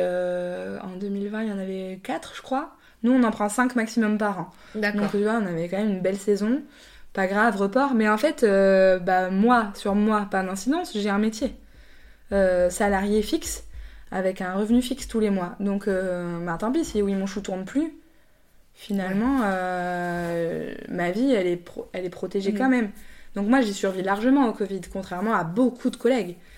Ouais, il y a beaucoup de collègues qui se sont retrouvés clairement c'est une catastrophe pour les entrepreneurs euh, et le monde du mariage. Euh, de l'événement. De l'événementiel, ouais. ouais. C'est euh, une catastrophe. Parce qu'on parle de mariage, mais oui, Manchou, j'imagine que vous, vous gérez aussi toutes sortes d'événements ou uniquement mariage? Alors jusqu'à présent, on faisait toutes sortes d'événements. mais là, on, on, a décidé de se concentrer plus que sur le mariage. D'accord. Parce qu'on a Inouï aussi à côté, dont on parlera peut-être après. Mhm. Euh, qui commence à, prendre de l'ampleur. Donc pour équilibrer, euh, on, a, on va se focaliser que sur le mariage. Ok. Mais euh, oui, oui, mon chou empathie, mais pas tant que ça. Enfin, la trésorerie de Oui Mon Chou, elle est, elle est dédiée à Oui Mon Chou, donc je peux rembourser des acomptes s'il y a besoin. ça ne me met pas en difficulté. Parce que j'ai pas mal. Ouais, il y a eu pas mal de gens qui ont dû rembourser des acomptes qui, bon, légalement mm. n'est pas une obligation, mais ils l'ont fait et qui se sont retrouvés sans trésorerie d'autres qui avaient des mariages qui devaient encaisser, qui sont reportés, donc eh ils ne peuvent pas ben, encaisser. Du coup, au niveau financier, c'est en fait. Nous, on est protégés. Parce qu'on a fait ce choix de la double activité. Et c'est vraiment un choix, c'est pas un... Oui, parce qu'à un moment donné, j'imagine que la question s'est posée sur est-ce que euh, on, fait un switch sur l'activité Oui Mon Chou euh, à temps plein ou est-ce que et vous, et vous votre équilibre c'est d'avoir chacun votre job, lui dans l'aéronautique, toi euh, dans la santé et d'avoir ça en commun, mais voilà, c'est votre équilibre de d'avoir ça, ça. en plus je veux, enfin, je veux explorer ça. Euh, Jean-Philippe, il me suit. de toute façon, moi, je lâcherai pas mon travail, c'est sûr, c'est notre euh, bah base, de sécurité. Oui, mon chou, c'est ton projet, avec, euh, qui, il le fait avec moi, mais c'est mon projet surtout. Mhm. Et c'est mon projet de reconversion à terme. À terme. mais voilà, le problème, c'est le terme. Et oui. On sait pas. Et, en fait, je ne veux pas ne plus être infirmière encore. Mhm. Je suis pas du tout prête à ne plus être infirmière. Je, je suis très heureuse as pas envie. Voilà, je n'entends pas que. Voilà, exactement. Et, donc, il n'y a pas de souci. Et donc, c'est bien comme ça. Mhm. Et du coup, bah, je reprends le travail euh, en juin de 2020. Donc, mhm. euh, fin de première vague, petit déconfinement, et la deuxième vague. Alors, moi, je sors de congé maternité. c'est ce que j'allais dire. Ça fait presque un an que j'ai pas euh, travaillé parce que ma grossesse pato, donc mhm. ça fait. En juin, j'ai arrêté l'aria au mois d'août, tu vois de l'année d'avant. Oui, oui, donc c'est ton grand retour sur le terrain, entre guillemets. Et, euh, Quand je reprends en juin, c'est hyper calme. C'est-à-dire qu'on n'a quasiment pas de patients. Les gens euh, sont terrorisés d'aller à l'hôpital. Donc bah, il faut très attention. Mhm. Donc il n'y a pas de gens malades, en tout cas pas suffisamment. Il n'y a, plus d'urgence. Ils sont en plein air, il fait chaud, euh, mhm. il y a moins de contamination. Donc reprise très en douceur, mhm. même trop. Et je en l'espace de 15 jours, la deuxième vague, quoi. Et là... punaise. Waouh Ouais, violent. Violent euh, parce que euh, ça n'arrête pas. On a l'impression que dès qu'un patient sort, euh, bah, il y en a un autre qui arrive, on a l'impression qu'on n'a pas assez de lits. Bon, ça, ça se passe, hein, on le fait, mais tous les jours, les mêmes malades, la même maladie, ce fameux Covid. et puis avec un bébé à la maison et ton mari qui est euh, immunodéprimé, c'est ça, hein, par rapport à, Donc là, ben, il commence à y avoir les vaccins qui sortent. Nous, mm. les soignants, en plus militaires, euh, il n'y a pas de décision. Euh, oui, oui. Il n'y a pas de libre choix. Là. Militaire, t'es vacciné pour mm. la ligne, et moi, ça me va très bien. donc, primo vaccination, mais tous les jours, je me douche en sortant du travail, je change mes habits, que je lave à part. Enfin, c'est hyper, chiant. Et du coup, cette deuxième vague. Pas ben... à ouvrir une laverie? Non? Andra, il commence la crèche dans une crèche où elles ont des, des, masques. Et puis ben moi j'ai peur qu'ils chopent le Covid à l'école, à la crèche quoi. C'est une collectivité. Euh, bah oui. Les les ATSEM elles sont pas obligées de se faire vacciner. Et moi je peux pas euh, avoir le Covid chez moi. Et puis j'ai pas envie de, de, de rendre plus malade peut-être mes collègues. C'est ça en fait. Tu vois, on n'y pense pas, mais on n'avait pas envie de se le refiler entre nous. Bien sûr. Parce que d'abord, on veut pas que les gens soient malades, et puis en plus, on veut pas qu'il manque du monde. Parce que. Euh, oui, oui, là, la priorité, elle est à plusieurs niveaux, quoi. Il faut être en bonne santé. Mm. La deuxième vague, ouais, moi, je... c'est mon premier vrai contact avec le Covid au sens mm. d'infirmière de réa, puisque première vague, j'y étais pas. Et en plus, j'ai cette espèce de besoin de beaucoup faire parce que j'étais pas là avant. Ah Tu vois? Oui, On dit, euh, écoutez. Euh, alors voilà, une fois de plus. responsabilité La demi-mesure, je vais voir la case, j'ai mes collègues, ils ont eu la première vague, ils sont épuisés ils sont partis à Mulhouse, ils sont, enfin voilà, on a été au, ouais, bien sûr, de partout. Ils sont fatigués, ils sont tapés les parce que toi, par contre, tu faisais rien pendant la première Non, mais c'est l'ambivalence du soignant. Tu, je suis sûre que si mm. tu en parles avec d'autres soignants qui ont vécu cette crise, les urgentistes, les réanimateurs, mm. les te diront en fait, euh, on n'avait jamais l'impression. Du moment qu'on n'était plus à l'hôpital, on avait l'impression qu'on devait y retourner. Parce que bien sûr, j'entends beaucoup ça. C'était pesant, quoi. On, on sentait que puis ces gens qui applaudissent, là, euh, il faut y aller, quoi, tu vois. on nous demande tous les soirs à On nous demande, mon mari se moquait de moi, il dit tu es une héroïne de la nation. Et, et en fait, c'est. c'est là aussi qu'on en avait marre parce qu'on nous applaudit, mais en fait, c'est dur tous les jours l'hôpital, pas que pendant le Covid. pas que pendant le Covid. Et soudain, les gens se sont mis à être super respectueux. Il y a des les infirmiers? Ah bah. Quel métier extraordinaire vous faites. Mais sans vous, sans vous, qu'est-ce bah, vous ferait Mais vous pouvez être aimable tout le reste de l'année aussi, tu vois. Parce qu'ils étaient... Les urgences mm. se sont vidées. Il n'y avait plus la file d'attente aux mm. urgences. Ils avaient tellement peur. Bah oui. Mais du coup, toute cette partie bobologie euh, Exactement. de gens qui ah, viennent pour des mauvaises raisons mm. aux urgences, etc. en fait, on a eu l'impression de faire notre vrai métier Votre vrai dans métier, des bonnes conditions. Ce que. Enfin, de bonnes. Euh, oui. dans les meilleures conditions. Dans les meilleures conditions. Parce qu'il y avait moins de monde. Mm. Ils étaient vides les services, hein, à part les réa et les urgences et les soins intensifs. En fait, les urgences ont pris leur euh, vrai nom oui. d'urgence. Mais bon, on s'est retrouvé un peu là-dedans, puis on nous applaudir euh, une fois ou deux, c'est la première fois ça t'émeut un peu euh, quand on t'applaudit, mais qu'après à l'hôpital on débarque. Enfin la deuxième vague, donc c'est l'hiver 2020. Mm. Elle a été compliquée aussi parce que il y avait beaucoup de choses qu'on aurait pu éviter. Et nous on s'est retrouvé face à des gens, bah, par exemple, on s'est mariés quand même. Mm. Tu te maries quand, même. Euh, parce qu'on avait besoin. On a besoin de faire la fête. Je, mais vraiment, je l'entends. Je peux plus l'entendre que les autres. Je suis wedding planner, donc mm. je suis très contente qu'ils veuillent se marier. Mais quand t'as tous les grands-parents qui décèdent à la suite de ton mariage parce que, ben. Bien sûr. Non, non, mais on avait besoin de faire la fête, tu vois. Ouais, ouais, ouais. On a eu des gens à Noël. On est allé voir mamie à Noël. Bon, je toussais, mais je suis quand même allée la voir à Noël. Mm. Et mamie, bah, nous, euh, bah, on n'a pas réussi à la sauver, quoi. Mm. Et ça, euh, ouais. Ça, on l'a pas aimé. Et après, il y a eu euh, bah, les gens qui refusaient de se faire vacciner, qui étaient agressifs avec nous. Mhm. Voilà. Et pendant ce temps-là, ben, du coup, je fais beaucoup de nuits. Je travaille beaucoup de nuits parce mhm. que je suis infirmière de réa depuis un moment. Je suis expérimentée. Il y a besoin de. Sur une équipe, il faut toujours qu'il y en ait un peu expérimenté quand même. bien sûr. Et puis voilà, que j'arrive avec cette culpabilité de ne pas avoir fait la première vague. Donc je dis, euh, mettez-moi de nuit, je vais faire les nuits à la place de mes collègues, il n'y a pas de souci. J'aurais pas dû le dire. J'ai fait pas trop fort, pas trop fort. J'ai fait beaucoup, trop de nuits. Mhm. Et mon fils il était tout petit et bon ça a été un peu compliqué. Et oui mon chou pour l'instant game over tu vois. Ouais ben pause, un sommeil quoi. Je mets d'ailleurs les gens comprennent très bien. Euh, je prends ah, plus de contrat, mm. mais j'avais heureusement pas pris de contrat pour l'hiver parce que je voulais faire mon premier Noël avec mon fils machin. Mm. Heureusement tu vois. Et d'ailleurs j'ai plein de gens qui me suivent sur Insta qui m'écrivaient à cause du Covid qu'est-ce que tu recommandes, comment ça se passe à l'hôpital, comment ça va? J'en ai petite hotline euh, comme ça sur Instagram. Il y en a qui m'ont envoyé des, qui nous ont envoyé des trucs à l'hôpital, euh, ah ouais. des cadeaux, euh, des, des, à manger, des traiteurs qui nous ont envoyé à manger. Enfin, Hyper sympa. Ça, c'était. Ouais. En fait, ça faisait du bien, tu vois. Mm. Des fois, même, on avait un peu les larmes aux yeux quand on voyait tous ces trucs arriver. On se disait, mais pourquoi que maintenant Enfin, tu vois. Toute l'année. En vrai, en vrai, c'est gentil, mm. mais c'est on a, on a juste fait notre travail. Quoi. Oui, oui, mais bon, enfin, je veux dire, c'est. Euh, ouais, c'était exceptionnel. Enfin, une pandémie. C'est touchant, euh, quoi. Ouais, ouais oui, c'était très touchant. Il y a eu des belles choses. Hein. Enfin, quand t'as tes collègues à la retraite qui redébarquent, euh, allez, c'est bon, file-moi une blouse, j'arrive. Oh, trop bien. Enfin, on a plein de patients qu'on a, qu'on a réussi à, à, soigner, qui reviennent te voir après en, pleine, en pleine forme, ouais. Mm et qui reviennent euh, encore aujourd'hui, hein. trois ans plus tard, euh, régulièrement, ils passent nous faire coucou. Ah, euh. c'est trop sympa.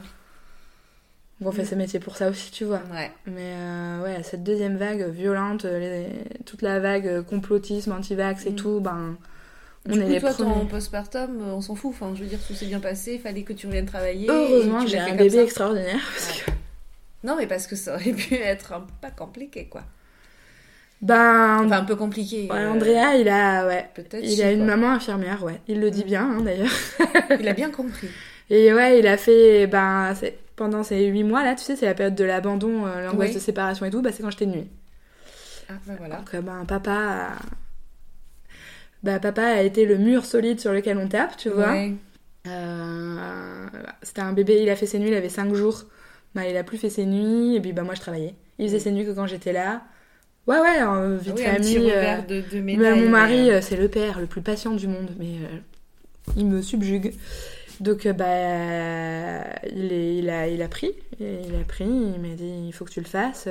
Puis aussi, il était, je pense, aussi un peu fier d'avoir une femme infirmière en réa qui s'occupe du Covid. Et mm. puis, puis, ça a tout son sens. Et puis, voilà, il sait que mon métier est important. Je suis infirmière militaire. Si je dois partir en mission, je pars.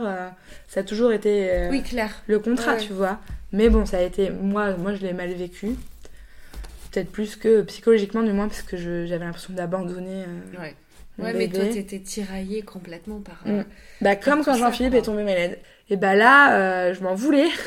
De passer les nuits avec d'autres personnes. Ouais, avec d'autres gens. Mais d'un autre côté, je devais le faire. Mm pas négociable quoi. Fallait je le enfin moi je, je négociais pas ça. après c'est je veux dire c'est rentré dans l'ordre maintenant dans la oui, nuit oui oui oui, oui mais c'est vrai quand t'es jeune parent que c'est ton premier. Ah oui, t'as l'impression euh, de lui faire un peu du mal euh, tu vois ce que je veux dire? Enfin mhm. de, de, pas lui apporter ce dont il a besoin mhm. alors que ben tu es tout son univers.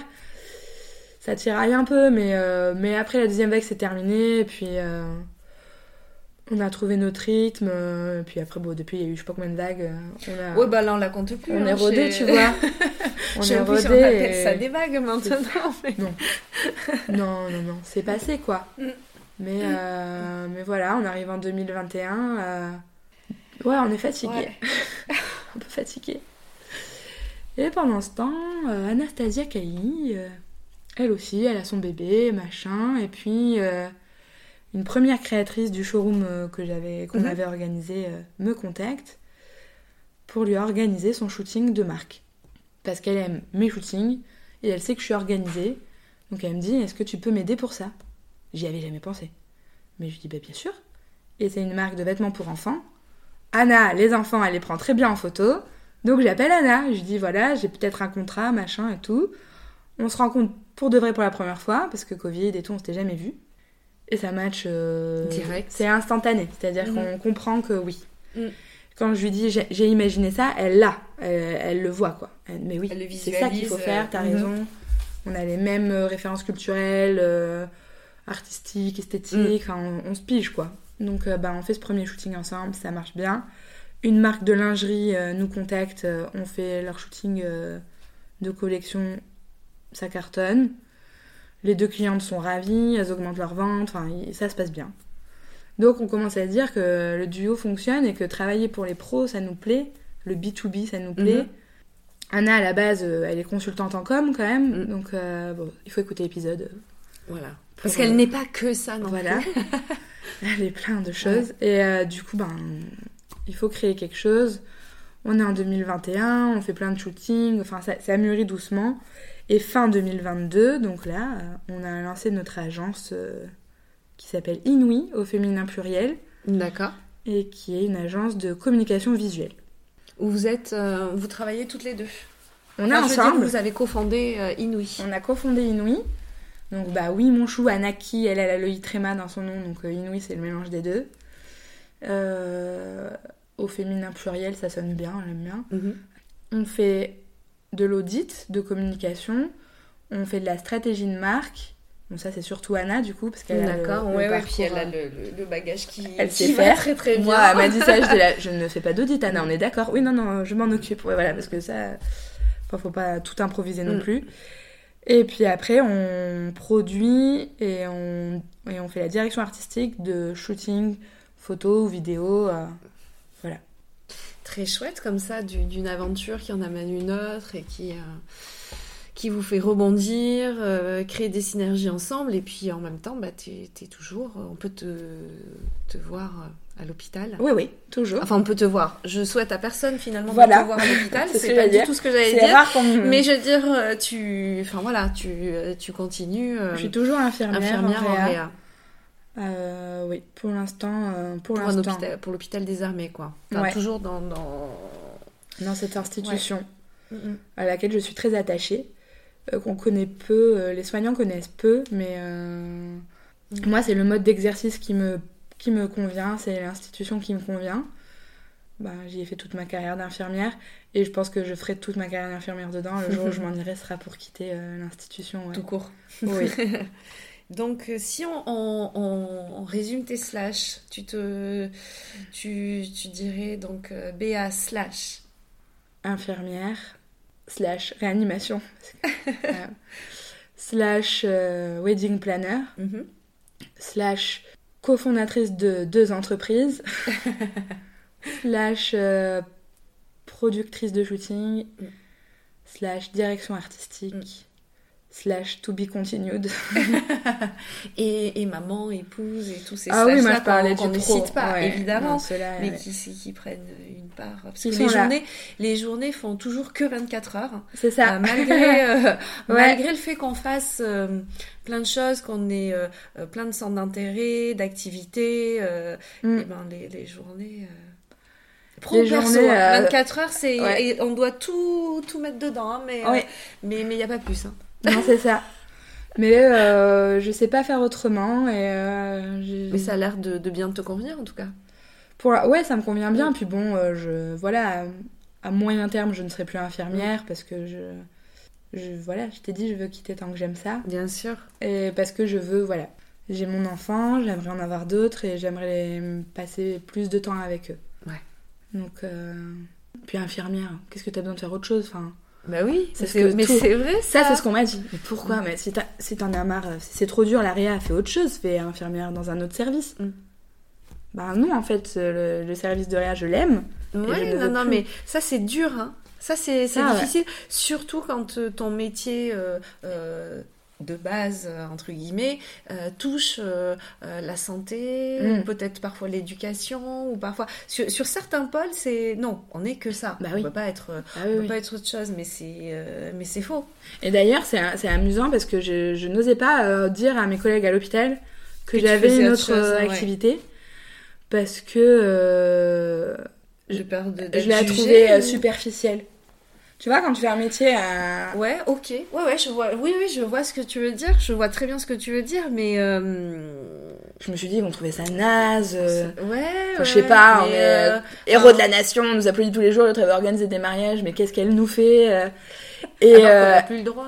ouais, non, bon, ça. Non, non. Mais, non, mais c'est- bah, J'osais pas, j'osais pas, et je ne sais pas, un jour, il y a une. D'ailleurs, son mariage est dans, dans moins d'un mois, et je l'organise, mais euh, une collègue qui, me- qui me dit Ah, j'organise mon mariage, j'aurais besoin d'un coup de main, il me faut une wedding planner, t'en connais pas. Bon, bah Ah, là, je écoute. balance l'info, et euh, en fait. tu ne euh, dis à personne. non, bah, Mais... Mais du coup, au début, euh, je leur balance l'info. Ils étaient là, mais c'est génial. euh. Ah, tu vois, toi, t'as un vrai projet de reconversion parce que, on va pas se mentir, dans mon service, on est tous conscients qu'on fera pas infirmier jusqu'à 65 ans. Mhm. Il y a les générations d'avant qui l'ont fait, on sait pas comment elles ont fait. Ouais. Enfin, moi, je, je leur tire vraiment mon chapeau. Mm. Peut-être parce que c'était pas la mentalité de l'époque, peut-être parce que bah, c'était une super sécurité, enfin, avoir un métier, un CDI. euh, Ouais, ouais, il y, a- il y a plein de facteurs. parce je que pense, ouais. vocation, parce que Mm. je fais ça, je le ferai toute ma vie, soit. Mais je pense que les générations. Alors nous, on est un peu en train de bouger, mais alors ceux d'après, euh, Ah bah ça- ceux d'après. euh, on n'est pas prêts d'ailleurs, je crois. Ouais. Nous, on se trouve hyper moderne, mais on n'est pas du tout euh, prêt à ce qui nous attend. Et tant mieux. Et euh, mais dans mon service, la plupart, on sait qu'on va se reconvertir, mais il y en a plein, ils disent bah, je ne sais pas quoi faire d'autre. Bien sûr. Parce que je n'ai pas. euh, Mais alors, tu vois, c'est marrant parce que moi, j'ai l'impression que quand je t'entends hein, comme ça, que. Ok, euh, tu, tu, tu penses à une, à une reconversion, mais pour l'instant, ça te va aussi euh, très bien comme ça. Mm. Et, euh, et peut-être que c'est cet équilibre qui, qui fera que peut-être que tu n'arrêteras Mm. pas. Ou. C'est cette. Enfin, voilà, ouais. on sait pas du tout de quoi demain sera fait, mais moi je trouve que il y a tellement de monde aujourd'hui euh, qui cherche une reconversion à tout prix, qui cherchent, qui se posent des questions, qui se font euh, entourer pour ça, Euh, et, euh, et c'est tellement une chance. Moi je trouve que c'est tellement une, une, une chance et que tant que un, un métier te pèse pas plus qu'un autre, euh, bah, Mm. c'est ce qui c'est ce qui fait justement cet équilibre et que peut-être que les gens cherchent des reconversions euh, mais euh, peut-être que c'est peut-être justement trouver une autre forme Mm. un entrepreneur, enfin de l'entrepreneuriat à côté ou pas du tout parce que tout le monde n'est pas fait pour pour être entrepreneur mais avoir développé en fait l'à côté qui permet de, de, de, de, de conjuguer mieux ou de, ou de supporter mieux ou, ou, ou de se défouler enfin voilà parce que c'est quand même enfin voilà des, des métiers euh, euh, prenants euh, Mm. et psychologiquement aussi quoi enfin Mm. je veux dire c'est lourd ça peut Oui. être très lourd donc c'est peut-être ça finalement la clé peut-être pas chercher une, une reconversion et quitter ce métier à tout prix mais peut-être trouver ce qui fait l'équilibre En fait, je sais que parce je. que c'est souvent une vocation donc Oui, mais c'est très fatigant. Et alors après, chacun se fatigue plus ou moins vite, mais moi je sais que je suis sous mes grands airs, machin, je suis très empathique. donc Et ça ça, me- ça, ça prend beaucoup d'énergie Et on est des grosses éponges en fait. Toute la Mm. journée, on, on récupère les émotions de nos, Mm. de nos collègues, de nos, de nos patients et de leur famille. Et euh, ben, moi, tu vois, j'ai 12 ans de diplôme, euh, je suis dans ma 9 année de réanimation. Encore aujourd'hui, euh, une famille qui s'effondre en larmes parce que, euh, mauvaise nouvelle, moi j'ai les larmes aux yeux. hein. Mais euh, j'ai- l'impression, moi, que c'est dans, cet univers-là que je suis la, la meilleure version de moi-même en tant qu'infirmière. mais je sais que j'ai pas les batteries pour tenir toute ma vie. D'accord. Bah écoute, très bien. Est-ce que euh, tu, il y a des choses que tu voudrais, euh, que tu voudrais euh, rajouter? Est-ce que il y a, y a des projets, de jolies choses qui arrivent? J'imagine que oui, mhm. toujours. Mais est-ce que tu, voilà, est-ce que tu as quelque chose à, à rajouter à tout ça? Ce que je voudrais dire, c'est que la double activité, c'est pas un choix de confort, parce que ça, c'est une des choses qu'on m'a le plus dites. De confort financier? Bah, de la concurrence, souvent, je m'entends dire, oui, mais toi, t'es dans double activité, c'est facile, euh, t'as pas de pression. Euh. Enfin, la pression, euh, c'est chacun qui se la met, non? Enfin, Je suis un peu d'accord avec toi. et que, que c'est une solution de facilité, finalement, tu fais pas de choix. On m'a pas mal dit ça. Et en ah fait, si, si, le choix, c'est ça le choix, justement, c'est, c'en est, c'est un vrai gros choix, quoi. Selon moi, c'est un vrai gros choix, ouais. Donc du coup, bah, pour euh, résumer, donc tu, tu, nous as fait euh, euh, des slash, et puis et puis donc on a l'infirmière en réa, la wedding planner, la consultante en communication, et, et en fait finalement, moi je suis hyper contente de voir que mais que pour toi euh, c'est hyper positif en fait. Ah oui. Et que euh, et que c'est et que et que vraiment enfin on peut réellement trouver un équilibre un vrai euh, là-dedans. Alors forcément il y a des gens pour qui ça parle pas et qui et qui s'en sentent incapables et qui ne le feraient pas. Mais mais moi je je voilà je suis, je suis très contente de voir et vraiment de ressentir que que c'est cet équilibre, que c'est tout, tout cet ensemble euh, qui, qui, fait marcher la machine BA, quoi. Ouais, c'est ça. je, je, moi, je me trouve, je me sens plus équilibrée aujourd'hui avec tous mes slashs que euh, il y a 5-6 ans avec juste infirmière de réa, tu vois. Ouais, ouais, bien sûr. Mais écoute, en tout cas, ça, enfin, ça se sent, ça se voit. Enfin, moi, je te vois. Non, non, vraiment, euh, ah, je trouve ça vraiment très chouette. Très, très chouette. Est-ce que tu es prête Oui. Roulement de tambour pour passer au portrait chinois. Oui. Une, une question et une seule, euh, euh, j'insiste, hein, une seule réponse à chaque fois. Et après, bah, libre à toi de nous expliquer euh, pourquoi, pourquoi ce choix. Alors Béa, si tu étais un animal, tu serais? Alors si j'étais un animal, je serais un hippopotame. ouais. Tu t'y attendais pas hein. Pas du tout. Non mais j'adore parce que j'ai vraiment des réponses et, et, euh, je, je m'attends rarement à ce que je vais entendre et j'adore, j'adore. Voilà. Euh, il y a deux choses qui me viennent. La première, c'est cette, euh, cette sculpture égyptienne, l'hippopotame en, en lapis lazuli, tu sais qu'on voit, bah, il est au Louvre, mais on le voit souvent dans les livres d'histoire et tout. Et c'est un des premiers objets dans un livre qui m'est fasciné. Je l'ai un peu lu chez tout, hein. j'étais petite, tu vois. Et c'est, voilà. Et l'hippopotame, euh, il est tout rond. Et on, le trouve tous mignon et tout, mais laisse tomber, euh, c'est dangereux. Enfin voilà, j'aime bien son côté. Euh, faut pas se mhm. fier aux apparences. D'accord.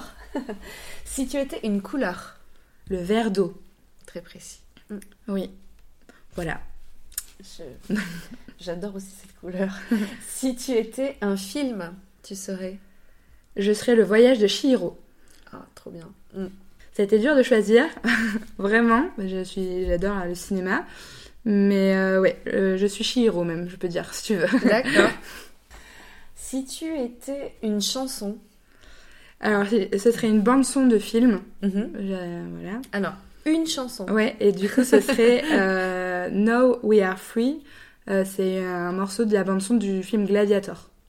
Si tu étais un plat, genre si tu pouvais manger que ça tout le temps, mais puis toute ta vie, quoi. Ouais. Bah, ce serait les carottes au cumin de ma grand-mère. D'accord. si tu étais un personnage célèbre. Alors celui-là, il, est, dur. Il est dur, hein. Ouais, il est dur parce que bon, euh, moi j'ai hésité. Bon, c'était toujours des femmes et euh, je, choisis Charlotte Perriand, qui est euh, une architecte et designer moderne qui a euh, révolutionné euh, le design et euh, l'architecture en rendant les choses pratiques, esthétiques, modernes et accessibles à tous. Donc j'adore, elle a, enfin vous regarderez sur internet, mais vous connaissez tous ces objets qu'elle a créés parce que Ikea n'a rien inventé. Voilà, et elle s'inspire des méthodes japonaises pour l'assemblage des meubles. D'accord. Donc ah, Très intéressant, je vais regarder. Si tu étais une saison je serai euh, une fin de printemps. D'accord. Juste avant l'été. Si tu étais une odeur euh, Les cookies qui cuisent de mon mari. Ouais. Si tu étais une fleur Alors c'est la pivoine, ma fleur. Mm.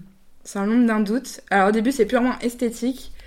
Et, euh, et en me renseignant, parce que toujours en train de farfouiller, en fait, la pivoine, elle a deux sens. La première, c'est que c'était le symbole de Péon, qui est un dieu guérisseur dans l'Antiquité euh, grecque. J'allais dire, la pivoine, ça a plein de, vertus. Et euh, la deuxième, c'est dans la médecine chinoise, ça représente le yin, je crois. Et du coup, la féminité et la lune. Enfin, et j'ai une lune tatouée dans le dos, une énorme lune art déco. D'accord.